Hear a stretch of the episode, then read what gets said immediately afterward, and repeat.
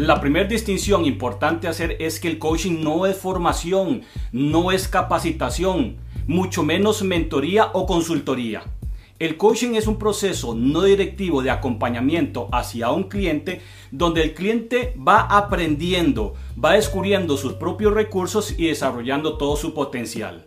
En los procesos de formación, de capacitación, de consultoría, hay un experto que tiene conocimiento y hace transmisión de ese conocimiento o esa experiencia a su cliente. En el coaching no, el coach es una persona preparada para hacer preguntas poderosas, para utilizar esa metodología que le permite a la misma persona escucharse. Por eso el coach refleja que le permita ir aprendiendo de sus propios errores. Por eso el coach pregunta qué aprendizaje saca de cada experiencia. Y es un proceso en donde el cliente va a llegar a sus propias conclusiones.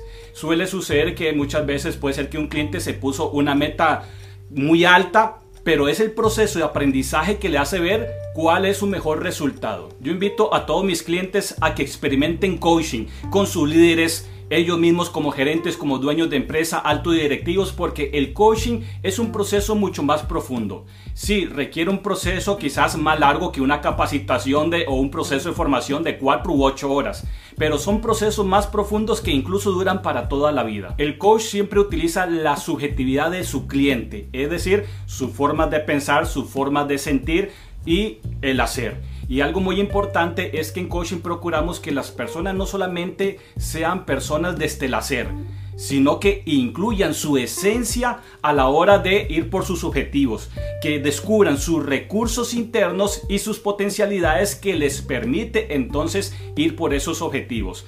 Es un proceso que se convierte incluso muy motivacional porque la persona vuelve a conectar, por ejemplo, con sus propósitos de vida. Entonces no se pierde en el día al día porque entiende que hay sentidos y propósitos más grandes que incluso que la adversidad que nos da el día al día. En coaching utilizamos modelos ya muy comprobados que logra esa concientización en nuestro cliente. Comenzamos definiendo objetivos, definimos medidas de éxito de cada sesión. El coaching no es un proceso que va a pasar seis meses y hasta los seis meses se va a saber si funciona o no sesión por sesión se va midiendo si el cliente ha logrado su resultado. Se definen, por lo tanto, objetivos del proceso completo que generalmente puede ser de 4 o 6 meses y hay clientes que llevan procesos que cambian un objetivo, renuevan un objetivo y se pueden convertir hasta en más de un año. También se inspecciona por qué cada objetivo es importante para la persona, para que la persona se escuche, para que retome su esencia. También se buscan recursos, recursos que le han funcionado en el pasado, recursos que tienen el presente y también inspeccionamos la parte motivacional de cómo esperaría ese resultado, es decir, también vamos al futuro. En el coaching se hace un trabajo muy importante que es que antes de hablar de soluciones o siquiera de opciones se logra subir al cliente para que tenga una vista, digo yo, panorámica, donde pueda ver todos los elementos, todos los recursos, todas sus formas de pensar y sentir, y con ello y con esa esencia poder tomar decisiones que son importantes para su vida. Es hasta que se ha ascendido al cliente a la visión de águila que llamamos, porque es una visión panorámica de todo lo que posee y cuáles son los mejores caminos que debería seguir para lograr sus objetivos, que se va a hablar de cuáles son las opciones entonces que ahora visualiza. Y por supuesto se termina y se acompaña al cliente a que defina un plan de acción, un plan de acción de esta sesión a la próxima sesión.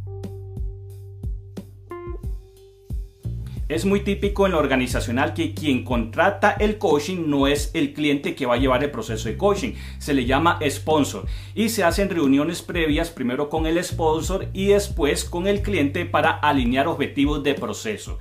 Y en cada sesión se trabajan objetivos que ayuden al cliente a ir logrando esos objetivos de proceso. Cada cierto periodo de cuatro sesiones trabajadas con el cliente, se hacen reuniones otra vez tripartitas para informar al cliente de los avances.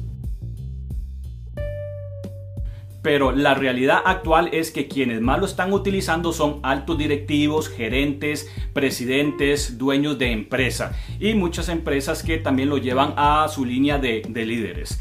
Esto es porque hay que ser sinceros, el coaching tampoco es para todos y en clientes que yo he tenido, a pesar de que me han contactado porque quieren coaching, en la reunión que uno hace antes de iniciar un proceso con el cliente, descubrimos que muchas veces el cliente lo que está necesitando es información, en transmisión y ahí pasamos el proceso a un proceso de mentoría.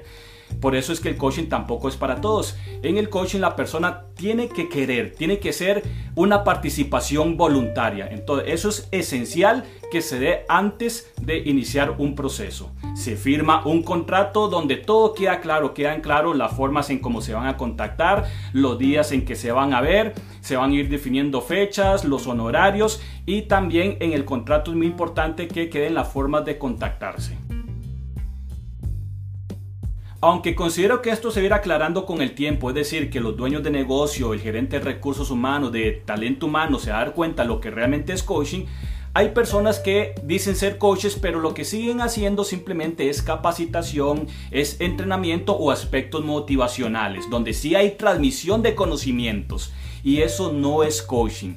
Entonces, que hay muchas personas que han estado mal informadas y que me ha pasado clientes que dicen no querer nada con el coaching, pero precisamente es porque no han vivenciado ni siquiera cuando han contratado eh, un proceso de coaching auténtico, profesional.